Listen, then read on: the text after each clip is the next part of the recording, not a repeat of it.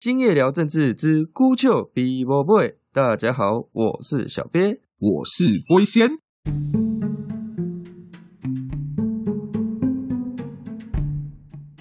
小鳖啊，最近网络上有一张很红的打卡照片，你有看过吗？有一个美国神盾舰的舰长，在他的军舰船舷打卡拍照。背景是中国的航空母舰辽宁号，而且更好玩的是，那张照片里面有美军的舰长跟副舰长，其中舰长还翘脚在船舷，一副看着什么美景似的翘脚眺望着辽宁号啊！这张打卡照片可以说你翻遍 IG 都找不到第二张了。哦，你说那一张，那我张那那我知道了，对对对，有看到那个朋友在脸书上传。哦，我在脸书上看到是说这个是在呃呛中国啦，啊，我看的也是蛮舒压的这样子。而且最近的新闻出来啊，现场不只有美军的军舰，连日本的海上自卫队的驱逐舰，还有我们海军的成功级。也都在附近簇拥着辽宁号，辽宁号变成各国拍照打卡的景点。啊，这样子强国不就又要拨零薪水了吗？他们要说哦，现在有三国联军来入侵我大中华，是不是之后要凑八国了？除此之外啊，还有一件更让中国回想起过去鸦片战争的往事，就是在美国这艘神盾舰去辽宁号旁边打卡之前，他可是先到了长江口绕了一圈，才慢慢的晃过来。外国军舰停泊长江口这件事情，其实是最让中国人回忆起当年鸦片战争英法联军的恐惧哦啊，这样子，中国他们那边有什么样回应吗？他们不是军舰像下水饺一样一直在下几十艘，然后说要把这个美军当做假想敌啊。现在哎，美军来啦，日军来啦，啊，台军也来啦啊。现在他们到底有什么反应？更有趣的是，其实三年前阿贡那边还曾经出过一篇文章，说以辽宁号为中心点，方圆五百公里都无法有任何敌方军舰能够靠近。辽宁号为中心的五百公里是他们的绝杀范围。结果没想到，现在美国的军舰就直接开到辽宁号旁边打卡拍照。五百公里都已经过海岸中线了，就是在吹牛。对啊，所以美国人基本上他不会再像我们这些闲人一样，在网络上跟小粉红吵架啊，什么黑不黑科技的。美国人就直接把军队开到你旁边，拍了一张照片，一切都尽在不言中了。讲到这个美军哈。我其实比较注意到不是那一张照片，我比较注意到的是美日联合声明里面有强调台湾台湾海峡的重要性，因为这个新闻哦，在日本各大报都是头版新闻了。美日有从二战以来各种联合声明，听说有五十二年没有谈过台湾了，然后这一次谈到台湾，然后又一直上头版，哇，那台湾就是刷存在感刷的很开心啊，我觉得很关心说。这样子，美日台的同盟要对中国进行这个围堵啊，是不是美国开始要跟中国划清界限啊？不像我们一开始觉得哦，拜登是要走这个比较模糊空间啊，谈判的空间，诶，感觉都还没有谈呢。确实啊，最近美国。他们政策界已经开始直接把这件东西摊出来讲，他们决定要结束长期以来对中国战略模糊的政策，转向所谓的战略清晰，更直接的对中国摆出敌对的态度了。这件事情说穿了，其实也是中国制造的，是因为他一直狂下水饺嘛，在这个海军上耀武扬威。就我记得第一次世界大战的时候，威廉二世就一直在下水饺啊，要搞大海军主义啊。因为我们都知道，本来普鲁士德意志是个强大的陆军国家，所以英国就一直给他钱啊，一直给他资源啊，想说反正你又不发展海上，陆上就给你，你打谁都是我的敌人。然后后来他发展大海军之后，英国就受不了了，就跟他哎好像设定一个比例吧，就是说哦英国的海军一定要就他第一名嘛，第一名的海军一定要比第二名加起来多几倍这样子，然后就开始海军晋升，然后最后引发第一次世界大战。美国从马汉的海权论一直都希望霸占着海洋的权利，啊，现在中国一直下水饺，是因为这个样子吗？小鳖啊，你讲对了其中一个部分，可是最近真的把美国逼急了的，不只是中国军舰在下水饺，他现在连渔船那些都要武装起来。中国去年年底通过了一个所谓的海警法。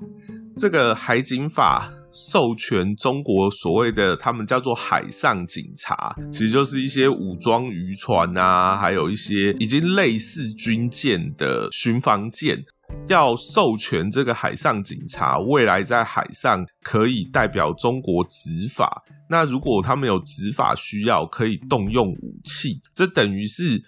中国政府已经合法的授权他自己的海上民兵变成所谓的私掠船，这个其实就有点像当初那个英国伊丽莎白女皇要跟。西班牙发起挑战之前，他先派了很多海盗船到处去劫掠别人一样。就是现在中国通过的这个海警法，等于是授权让他的海上警察可以像以前的海盗那样子，在南海、东海到处耀武扬威。就是因为这一个海警法，让美国发现说不能再对中国有所姑息了，所以不只是刚刚小编你提到的那个美日联合声明里面第一次提到台湾海峡，美国还正式跟我们台湾签了一个海巡的合作备忘录。就美国有所谓的海岸巡防队嘛，那个其实是比美国的海军还要早成军的一支武装力量，只是通常那个海岸巡防队都只是。配合海军，那我们台湾也有海巡署嘛？台湾的海巡署以前是戒严时期的警备总司令部，那后来这个警备总司令部也是改组变成海巡署。那现在美国要让他们的海岸巡防队跟台湾的海巡署签这个合作备忘录，其实也是代表台湾跟美国已经在进行一个准军事同盟，我们彼此之间的准海上武装力量集结起来，要对抗中。国的海警私掠船，哎，可是你刚刚讲到这个伊丽莎白女皇私掠船，我不知道我这样印象对不对啊？但是我记得私掠船用途就是我在攻击的时候升海盗旗，除非我遇到自己人，我才升英国国旗，就不要自己人打自己人。但是为什么我要升海盗旗呢？就是怕人家知道我是哪一国的。军舰，然后最后去怪罪那个国家，去要他负责，要他赔偿嘛？按你这样子直接立一个法律，就直接告诉大家说啊，我就是中国的这个机构啊，你这样子不就是要讨打？当然时代不一样，这个用法也不一样了，因为现在这个时代，你各国的武装。渔船也好，武装商船也好，要在假装是没有国籍的海盗，已经不太可能了。毕竟现在大家监控科技都这么发达，所以大家现在的玩法是动用类似像海警啊，然后海上巡防队啊这一种准军队的武装力量。然后像中国他们打的当然是所谓的海上执法，可是执的是什么法呢？就是根据他们中国。政府的主权宣称来执法，他们会派出海警这种准军事武装，然后进入他们宣称他们具有主权的海域，一方面护卫他们自己的渔船跟商船。譬如说，他们可能就会护卫他们的渔民入侵我们台湾的渔场，让他们的渔民捕鱼，驱逐我们的渔民。另外一方面，他们可能也会骚扰我们的渔船，骚扰我们的商船，要求我们的渔船跟商船配合他们的规定，逐步弄假成真，软土生绝，把我们的海域变成中国的领海。他是想搞到我们习惯成自然嘛？啊，但问题是我们有那么笨吗？只有他们。那个挖沙船在金门那边一直挖我们的沙，我们海巡就过去赶了。那好啊，你们现在也来所谓的你们的海警、海巡、海警，其实他们武力都不是很强。你这样真的面对军舰会有用吗？问题是他们就是要利用这个大家紧张又不敢开第一枪的紧张情势浑水摸鱼啊。他们的海警虽然无法跟正规的军舰相提并论，可是上面也都有装大口径的机炮。然后机枪还有自动武器这些东西，那如果我们今天台湾人，我们很君子，我们的海巡只配备一般海上执法用的什么喷水枪啊，或者什么有限的枪支，这样遇到中国的海警的时候，我们可能有一天就会吃到很大的闷亏啊。所以，我们台湾就要跟美国合作，两国共同一起缔结。一个同盟来对付中国的海上警察。其实我想到的是水鬼，你知道，就是大家都假装是渔船，然后假装是好，现在叫海警。那如果我混入特种部队嘞？没错啊，就是这样啊。所以美国在跟我们签这个合作备忘录的时候，当然啦，我我不是美国军官，我也没有内线消息。可是我心里想的也是，未来有可能美国也会透过这样子的合作。混入他们的特种部队，说不定随着美中局势增加，未来可能海巡跟海警之争有可能会变成变相的代理人战争。那我想问一下日本呢？因为日本的宪法不是和平宪法吗？好，你说他这一次声明最主要是要。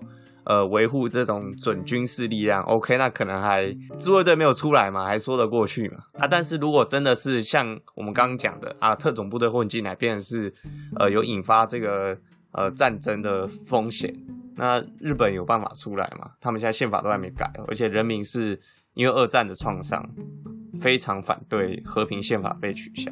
当然，因为受制于他们的和平宪法，所以日本政府没有办法直接派出军队支援。可是就在小编你刚刚讲的这个美日共同声明签订的那一周，其实日本政府他们发表了一个很有趣的声明，他们说他们正在研议，一旦当台湾面对中国武装入侵的时候。自卫队要如何支援美军进行可能的反击？就是。在这个声明里面，日本没有说他会出兵，他也没说他会直接介入。可是他说他们已经在研拟计划，要支援美军介入了。有趣的是，就是这个自卫队所谓的支援，到底会支援到一个什么样的程度？而且另外一点是，日本发这个声明，龟先认为这背后一定也是有美国的受益。毕竟美日安保条约其实是美国在主导的，日本发这个声明，某种意义上可以看作是美国人自己不好明说，可是借由日本人的嘴巴来告诉台湾说，中国如果真的进攻台湾，美国出兵干预的几率是蛮高的，所以连日本都要准备好支援美军的计划。哦，那现在不光是美军啊，日本、台湾。全部都要联合起来对抗中国。像这次辽宁号被美军这样子羞辱，这样中国还有办法武统台湾吗？他不是被我们玩假了吗？所以其实这种战略清晰有一个好玩的说法，这个说法是认为。当大家说越不可能发生武统台湾的时候，其实武统台湾的几率是最高的，因为中共会发现，他如果真的武统台湾，大家都没有准备。可是现在就是所有人，包括美国的智库也好、学界也好，还有他们的政府也好，都在说，中共几年内一定会武统台湾。他们现在的所有所作所为，都是在警告中国：你如果敢武统台湾，你就死定了。所以在这个情况下，反而中国真的发动武统台湾的几率就会。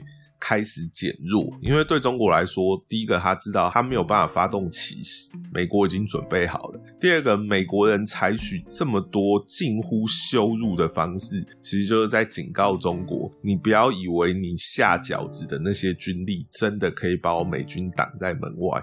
我如果有意要把你弄死，那个只是分分钟的事情。哇，那这样台湾不就可以高枕无忧了吗？话也不能说高枕无忧，因为毕竟啊，台湾的安全还是奠基在美中整个大格局之下。我们台湾要有一个清楚的自知之明，我们还是依靠美国，所以在这个情况下。怎么样配合美国的政策是最重要的。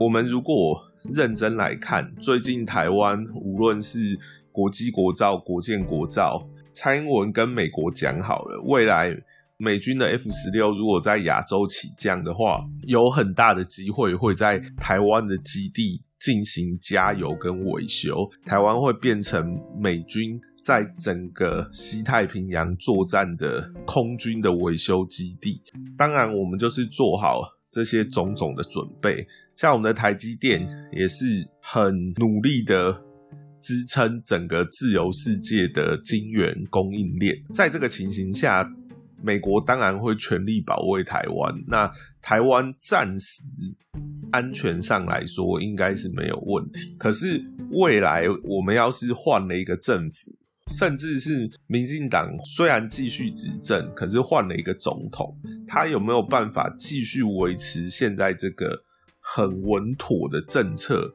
而不是急着想要独立，又或者是急着想要转向跟中国统一，能够维持住让美国愿意支持台湾的政策，其实是很重要。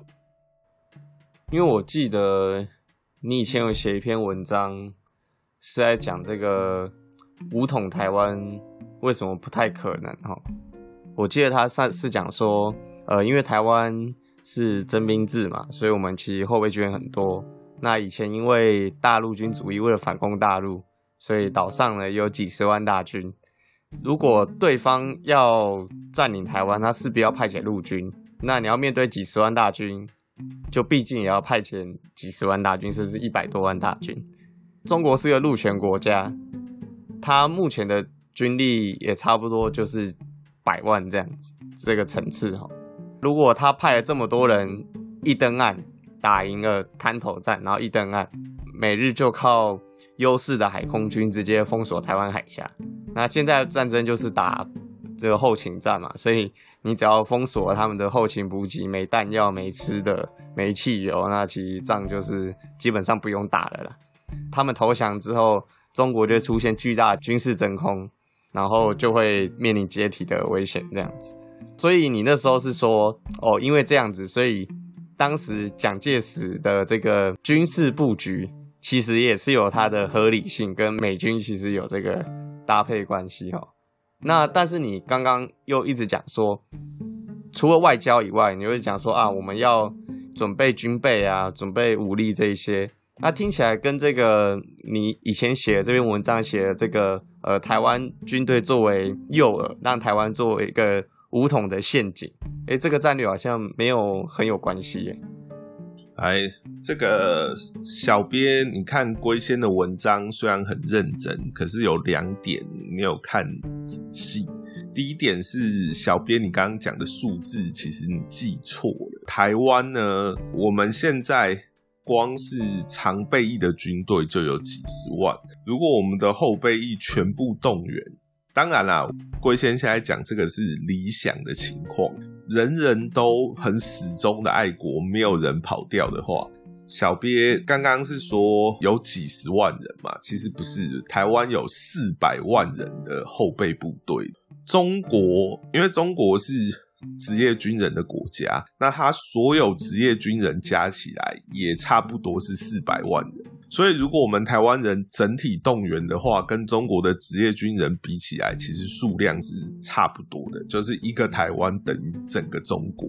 当然啦，大家都知道，打仗的时候兵荒马乱的，也不会人人都这么认认份的去从军，所以我们就。不用算四百万人全到，我们就算到一半好了，或者到三分之一，大概也是一百万到两百万之间。在这个情况下，中共如果要打赢这个登陆作战，他不动员个比两百万人多的军力，其实是很困难的。而且再加上中国的海空力量，整体来说虽然大于台湾整体的海空力量，可是。中国现在有所谓的五大军区嘛，这个五大军区其实负责的都是不一样的威胁。像西部军区，他可能担心的就是俄罗斯现在虽然跟中国妈几妈几的，可俄罗斯在历史上劣迹斑斑，都是同盟友起家的，所以说中国其实要面对印度，要面对俄罗斯，他其实也要。储备一个足够的军力，当做他的预备队。东北部这一块呢，又有日本跟韩国两个国家在旁边虎视眈眈，所以就算今天在美军不介入的情况下，中国理想上他也只能用东部军区跟南部军区这两个军区的力量来进攻台湾。所以，其实我们台湾真正要面对中国的军力，也不会是。中国的百分之百大概是中国的五分之二到五分之三。我们台湾如果全体动员的话，其实我们的军力是可以，如果只看数字，是可以冲到跟中国全体的军力一样多的。可是中国最多只能抽出五分之二跟五分之三来打我们，所以其实要攻下台湾这件事，并不像是某些。什么中天呐，或者是中国那些小粉红吹嘘的那么简单的一件事情。然后另外一点是，龟先讲的这个武统是一个歼灭战的陷阱这件事情，其实这是站在一个美军全球战略的角度在分析。如果台湾守不住的情况下，造成的这样子的局势会。让美军可以利用来做这个大规模的歼灭战，可是这件事情对美国来说，它是一个道德困境。我们站在军事的角度来看，这样子的情况对美国来说，其实是最美妙、做梦都会笑的情况，就是中国它掏空全国的力量攻下台湾。这个时候，美国跟日本只要用海空力量断掉这些登陆军队跟他们。跟中国本土的补给，立刻一次就可以把中国的有生力量全部消灭。可是，在道义上来说，这个战略要能够成真，其实是要牺牲掉台湾两千三百万人，跟一个长期坚定支持美国的自由民主的盟友。其实对美国来讲是一件很大的道德困境。如果今天有一个总统真的做了这件事情，其实他也会面对民间很大的声讨的声浪。所以其实这件事情很微妙。对中共来说，它是一个警讯。就是龟先写这篇文章，一方面也是警告中共了：你如果想要好好的统治你的中国，好好的活下去，就千万不要干傻事。可另外一方面，其实这件事情不会是美国放在第一优先的战略，因为第一个不能搬上台面，第二个是就算可以搬到台面上来，这个其实也不符合美国他自己宣称的。意识形态跟道德价值，而我们看现在美国，无论是川普也好，到现在的拜登也好，他们对台湾所做的也都不是这样子的战略。因为如果他想要拿台湾当诱饵歼灭共军的话，他只要继续维持他所谓的战略模糊。就会让中共那些傻子以为有机可乘，跳下来吃这个诱饵。美国的政策从战略模糊转向战略清晰，这一点就可以知道，美国人的良心其实比我们想的要高得多。他没有打算要用台湾来完成这件事情。那这样听起来，美国从战略模糊变到战略清晰，是美国对台湾的。保障跟他们道德体现，这样听起来不太对啊。他们战略模糊那么久，然后台湾被放弃了那么久啊，到底是之前的中华民国政权都不及格，还是呃美中关系呃就像现在大家在讲的有不可逆的这个冲突，还是就单纯只是因为苏联垮了，然后中国现在又要成为第二个苏联，要搞冷战，是是这样吗？问题蛮复杂的啦。当然，在习近平上台，就是二零一四年之前，其实美中关系并不太坏，所以在当时的情况下，美国也没有打算要把中国当成是一个假想敌来对付的。那既然两边也没有军事冲突，而且中国那个时候忙着赚钱呢，那赚钱的时候，当然统一台湾还是要喊一喊。可是你看江泽民也好，胡锦涛也好，温家宝也好，他们其实也没有真的很积极的想要统一台湾，甚至那一阵子那个连战、宋楚瑜之类的，还跑去中国讲什么什么东华联邦、中华邦联什么之类的。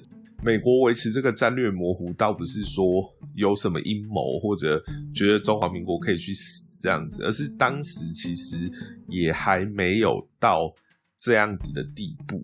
可是差不多到了二零一四年，习近平上台开始推动“一带一路”之后，那个时候美国奥巴马已经开始在谈亚洲再平衡了，就代表这个时候美国其实有把中国当成是一个潜在的对手。那当时美国为什么没有改变这个战略模糊的政策呢？其实部分的原因就是台湾当时其实是马英九主政，那当然。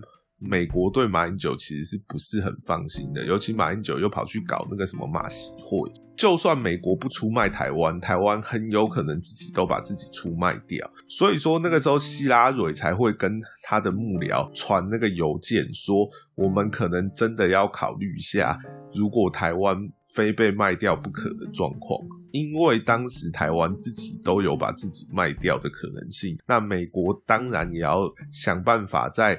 如果台湾自己都要把自己卖掉的时候，美国要从中得到什么样的利益？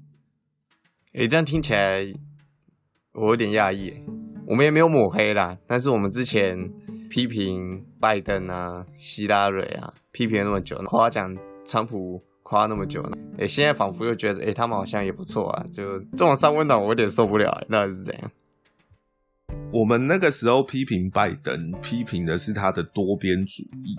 那这个多边主义的问题，其实到现在还是存在。虽然拜登证明了他自己并没有那么轻松，甚至他很认真的想要洗刷他会跟中国勾结的污名，所以他很认真的升高跟中国的敌对。可是民主党的多边主义外交政策仍然是一个问题。例如像现在看起来很稳固的这个。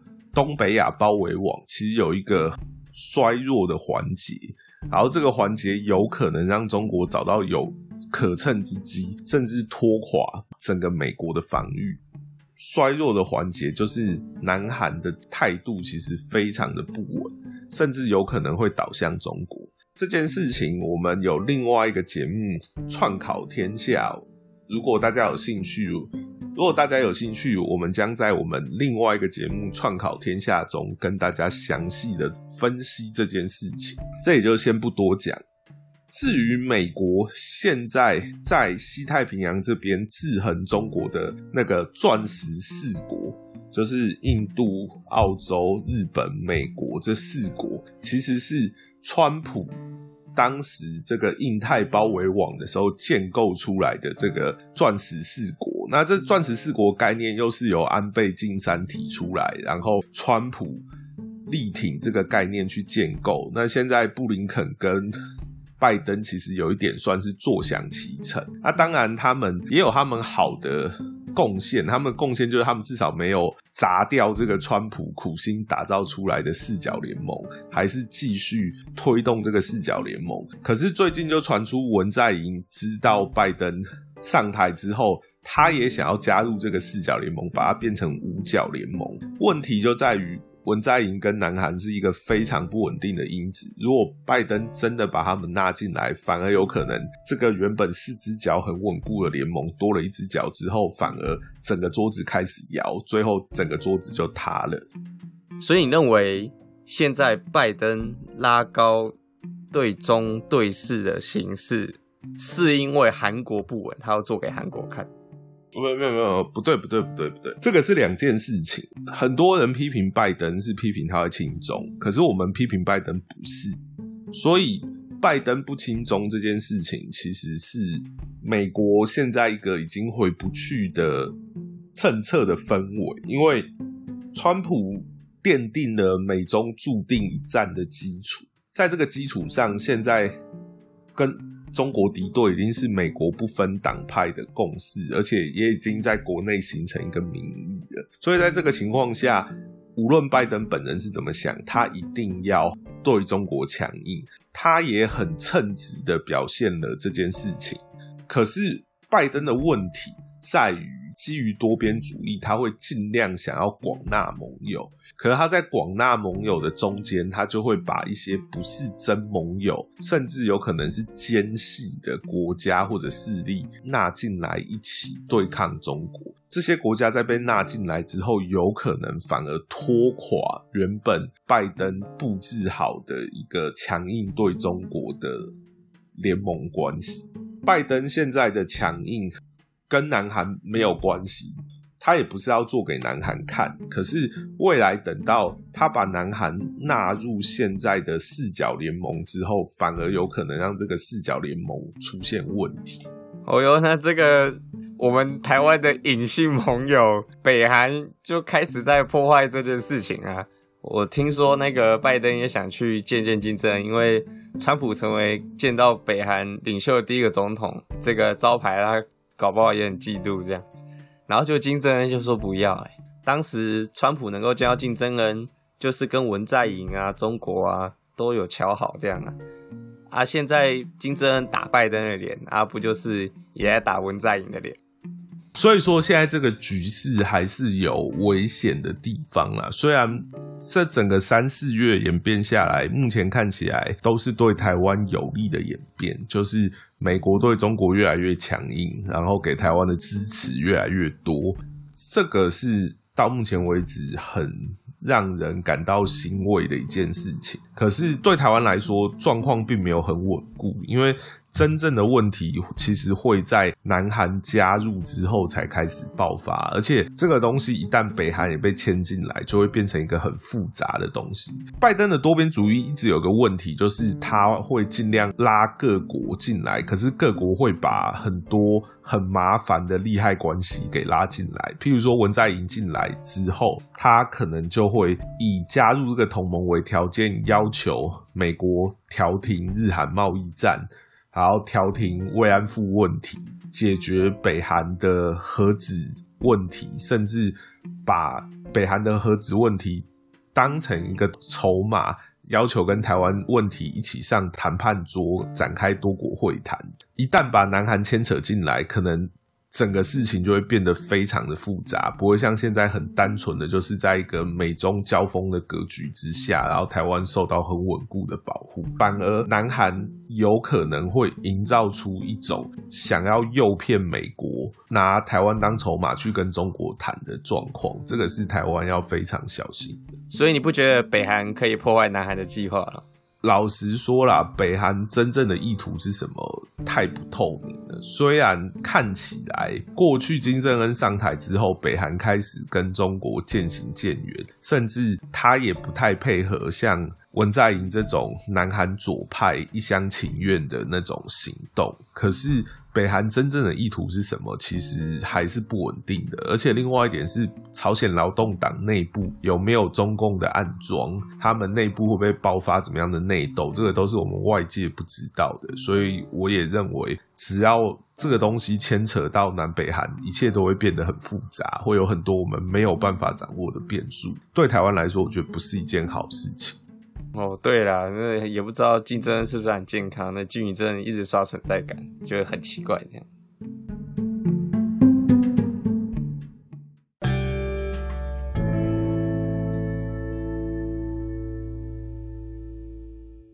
喜欢我们的节目，请按订阅，并分享给你所有的亲朋好友。点出搜寻“今夜聊政治之孤丘比伯贝”，今夜就公告这边啊。